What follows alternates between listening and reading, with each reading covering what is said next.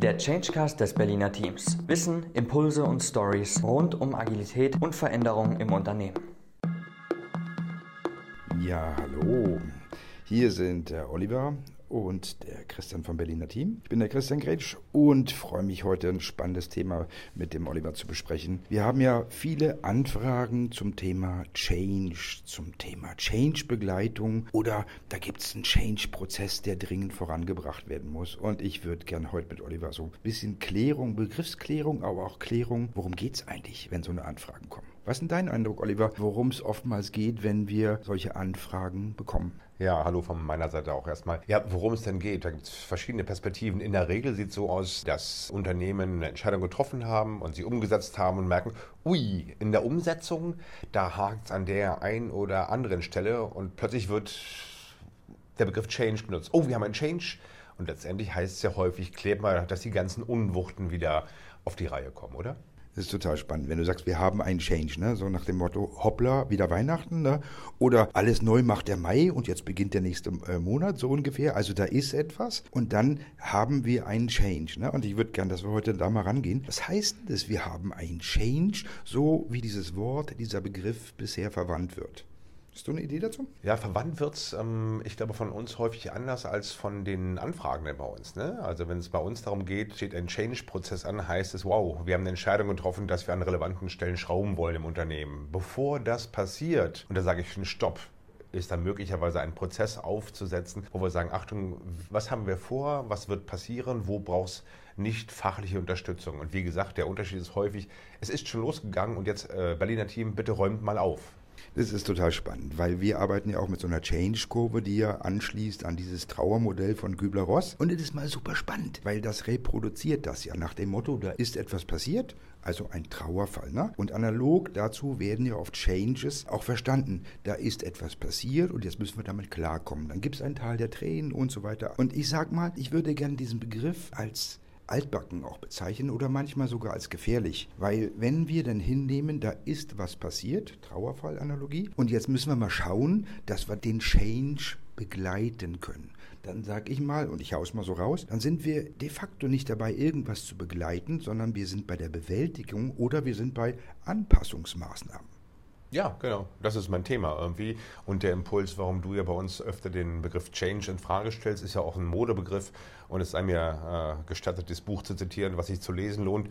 Entschuldigung, Change mich am Arsch. So nach dem Motto, alles ist ein Change bei uns. Und du stellst aber die Begrifflichkeit als solche in Frage, nicht um einen neuen Begriff einzuführen, sondern um. Ist erstmal zu akzeptieren, dass Menschen, da verändert sich etwas oder wir haben etwas sich Veränderndes zu gestalten, dass erstmal diese Anfragen so kommen. Das ist der Begriff sozusagen, der große Begriffshebel, an dem sich viele Dinge bewegen lassen. Ich möchte nur, dass wir miteinander Klarheit haben. Na? Es gibt Situationen, wo denn etwas passiert ist, wo es dann darum geht, etwas zu tun und das sind für mich dann nicht Change-Maßnahmen. Man könnte sagen, ja, es verändert sich etwas, sondern es sind Anpassungsmaßnahmen. Also nehmen wir, ganz banales Thema, wenn die Temperaturen sich innerhalb von zwei Tagen draußen ändern, um 40 Grad nach oben oder nach unten, dann brauchen wir keinen Change-Prozess. Wir müssen uns anpassen daran. Heißt Jacke an oder nackig machen. So einfach ist die Welt und analog dazu werbe ich dafür, dass wenn wir in Gespräche kommen, wir uns fragen, worum geht es denn? Geht es nur um eine Anpassung mit etwas, was passiert ist oder um etwas anderes? Also um etwas anderes würde für mich jetzt bedeuten, nicht nur Anpassung, sondern eher die Gestaltung dessen, was geschieht, weil es geschehen soll. Ich würde noch aber einfacher anfangen, das auf der Zeitachse mal beschreiben. Also Change wäre nach meinem Verständnis, ne? jeder kann es verwenden, wie er will, aber nach oder unserem Verständnis, da ist etwas passiert und jetzt machen wir was damit. Kann Anpassung sein, sich damit arrangieren und so weiter. Und ich glaube, wenn man das Wort Change übersetzt, heißt es erstmal Veränderung. Ne? Und Veränderungen passieren für gewöhnlicherweise in der Zeit. Ne? Und dann gibt es Dinge, die passieren einfach, haben wir uns daran anzupassen und damit zu arrangieren und andere Dinge gestalten wir. Genau was du gerade sagtest. Und Veränderung passiert ja ohnehin in dieser Welt. Ne? Also nicht nur klimatisch, sondern Wirtschaftsbedingungen verändern sich und so weiter. Und die Frage ist, inwieweit wir uns einfach nur als Anpassende oder als Gestaltende begreifen. Und deswegen werbe ich sehr stark auch auf der Zeitachse einen etwas längeren Prozess zu nutzen, der da heißt Transformation. Transformation ist auf der Zeitachse länger und nicht plötzlich ein Wups, alles neu macht der Mai, sondern Dinge verändern sich und in diesem Rahmen gestalten wir Dinge, statt uns nur anzupassen. Und das ist ursächlich begründet in dem Begriff der Transformation. Statt es gibt einen Augenblick, geht es da eher um das Thema, es ist eine langsame und nicht mit einem Big Bang begonnene Veränderung? Nennen Sie Change oder Transformation? Ich glaube, es gibt da noch kein richtig und kein falsch, weil da eine große Begriffsverwirrung. Lass uns doch akzeptieren, es gibt sowas wie Change sozusagen und dann ist etwas zu tun. Und ich werbe dafür, dass wenn wir eben nicht nur uns anpassen, sondern gestalten wollen, dass wir ein Verständnis haben wollen, wo es kein Big Bang gibt, den können wir ja absichtsvoll gestalten, aber keiner, der einfach da ist, sondern wo wir sagen, auf der Zeitachse, da gibt es etwas, was vorher passiert ist, wir sind in einer Situation jetzt und wir haben eine entweder grobe Orientierung oder ein Ziel, wo wir hinwollen. Und dann kann so etwas wie ein Transformationsprozess, aus dem ich passe mich nur an, hin zu dem wir sorgen dafür, es in eine gewünschte Richtung zu beeinflussen gehen. Und da geht es für dich um eine Richtung, ja? Also was ich äh, gerade letzte Woche in einem Projekt mit ihm wieder besprochen habe, gehört habe über das Thema. Und dann ist der Change gelungen oder aber auch er ist abgeschlossen. Das ist etwas, wo ich denke, wow, das ist so die Hoffnung. Ähm, es gibt so eine Change-Begleitung, einen Change-Prozess für die Menschen, die außen stehen. Es ist so wie eine Blackbox. Und dann haben wir gechanged, wo ich dachte, warte, warte, warte, das ist doch nicht die ganze Wahrheit, oder? Naja, unsere Freunde aus St. Gallen haben ja mit dem Thema kybernetisches Management da ganz viel dazu getan getan nach dem Motto, es gibt einen Input, es gibt eine Blackbox, Menschen da drin tun was und Prozesse ändern sich und hinterher gibt es ein Resultat, am besten ein festes Ziel. Ne? Und da denke ich genau, das ist das Thema. Ich glaube, dass das einfach eine nicht passende Vorstellung ist. Weil Sie diesen Prozess als einen definierte, einen klaren Anfang und ein klares Ende hat? Oder was ist dein Punkt? Genau. Und mhm. zwar insbesondere meistens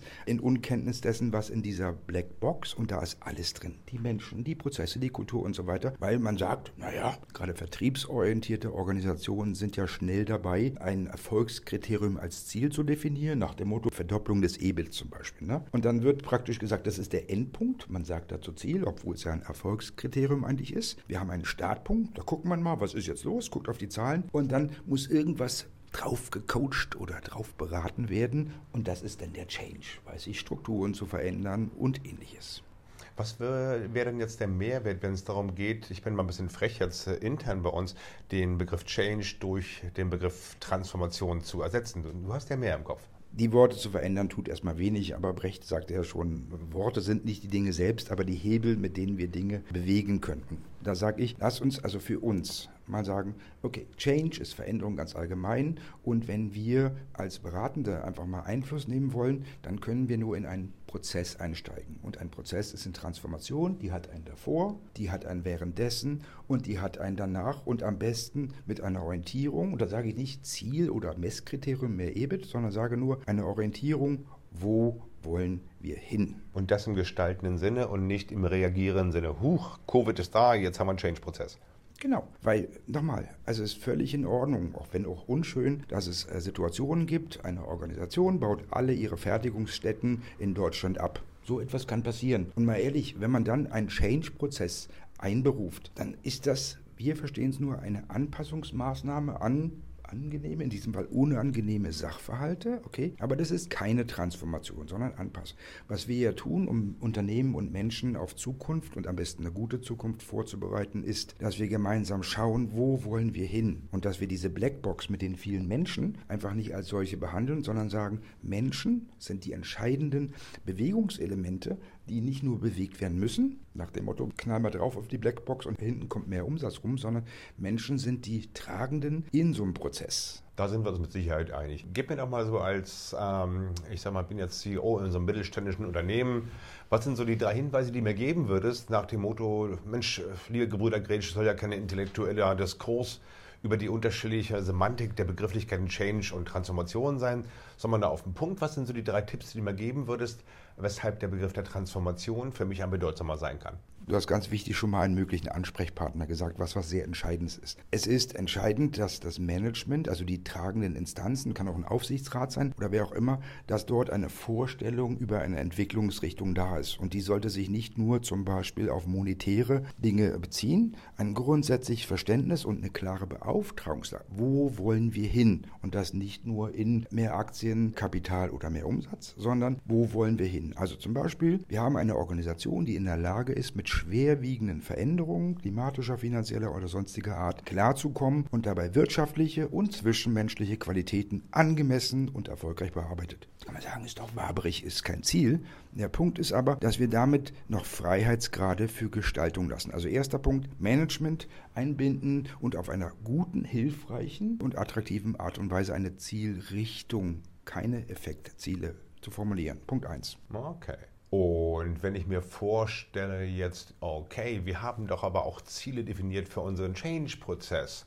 Was sagst du mir dann, äh, ich sage mal als geneigten CEO, da habe ich doch auch Ziele drin, oder nicht? Sicherlich gestalten wir Rahmenbedingungen und das Management hat nicht nur die Möglichkeit, sondern die Aufgabe, klar zu sagen, das ist der Korridor, in dem wir erstens lebensfähig, zweitens erfolgreich, dann gut berichtsfähig gegen unseren Stakeholder sind. Okay, ja, grundsätzlich ja.